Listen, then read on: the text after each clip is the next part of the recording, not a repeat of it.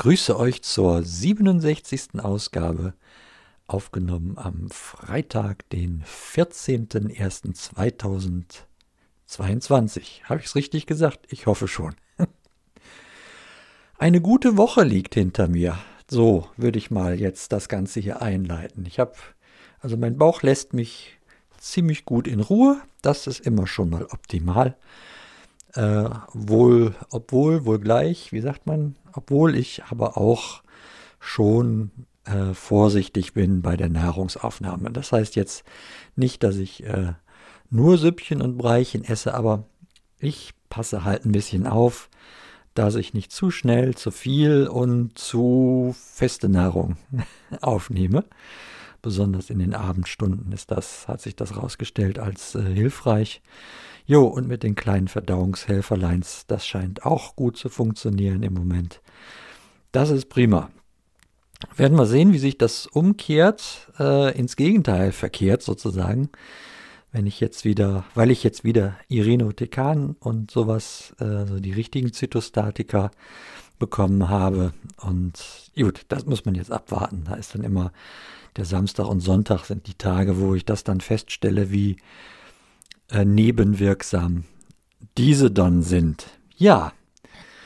Ansonsten, äh, genau, das, was jetzt äh, nicht so knorke ist, gerade ist, dass mir die Haut aufplatzt, äh, da wo, äh, ich sag mal, die Durchblutung nicht ganz so Bombe ist oder wo die Haut auch sehr dünn ist. Das hat man ja an verschiedenen, verschiedenen Stellen äh, im, am und um den Körper herum, wo Haut halt hingehört.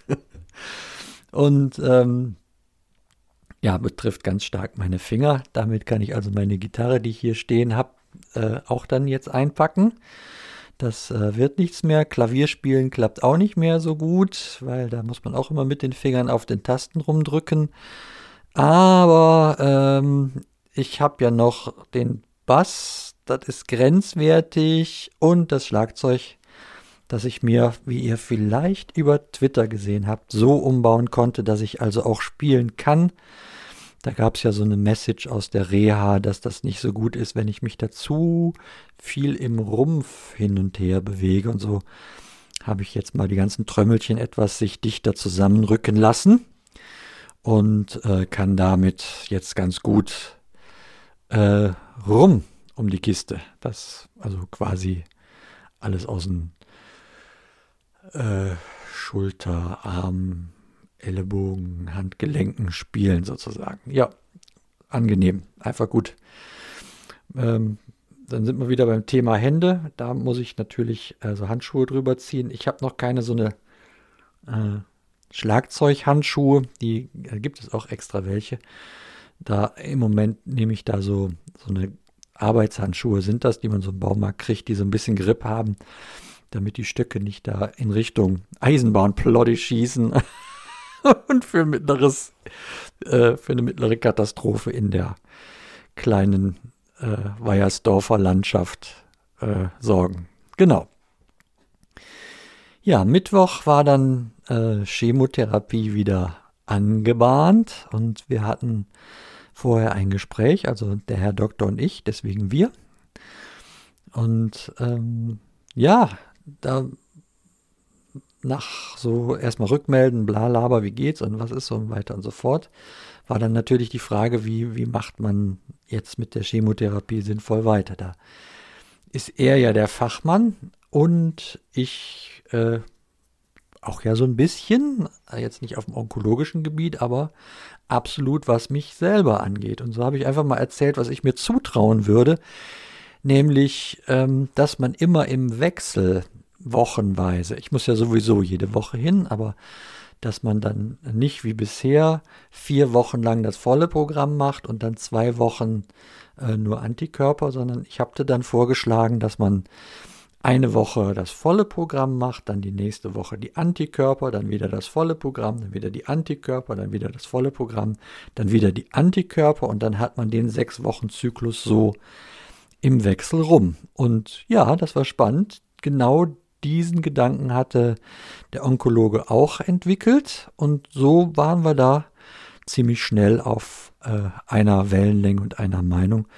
Und so pr probieren wir es jetzt mal aus, diesen Zyklus. Ne? Das bedeutet dann also irgendwann, äh, das kann ich jetzt wieder nicht nachlesen, ich meine am 12. Februar wäre dann der Zyklus rum. Und dann geht es sowieso nochmal ins Staging, so nennt sich das, wenn die nachgucken, wie wirksam das ist. Also Ultraschall, CT, großes Blutbild und ja, was man da so braucht. Und dann gucken wir mal, ob die Metastasen sich von dieser Strategie irgendwie beeinflussen lassen oder ob die sich äh, ins Fäustchen kichern und sagen, wir machen hier fröhlich weiter. Werde ich dann sehen. Was mich da sehr zuversichtlich stimmt, ist, dass in den Blutwerten, so wie sie im Moment immer abgenommen werden, diese Tumormarker, also diese Indikatoren, gibt es im Körper bösartige Tumore, ähm, dass diese Messwerte sehr, sehr niedrig sind. Und das lässt mich ja nun wiederum hoffen, dass die Metastasen sich irgendwie überlegen, auszuziehen. das wäre, äh, also so habe ich mal, das, ich nehme das mir so mal als diesen Indikator so einfach mal als äh, Zuversichtspunkt, dass da äh, das, was wir jetzt schon getan haben und dann auch in Zukunft tun werden, dann letzten Endes mir hilft. Ja, das war so kurz das, was ich berichten wollte und äh, sag wieder ganz herzlichen Dank für euer mit dabei sein. Ich hatte diese Woche so gute Telefonate ähm, das, das hat mir echt auch geholfen und gut getan. Und ich hatte auch immer das Gefühl, auch euch, wenn ihr mit mir gesprochen habt. und äh, das, das ist äh, völlig in Ordnung. Nicht wundern, wenn ich, äh, wenn ich dann so auf diese Fragen, wie es mir geht, nicht so richtig reagieren will.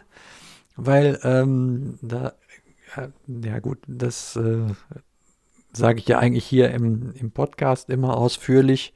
Das wird jetzt auch was ausführlicher heute, sehe ich gerade. Ansonsten reagiere ich da immer nur kurz und will dann immer schnell wissen, wie es euch geht, weil das kriege ich ja nicht mit, ne?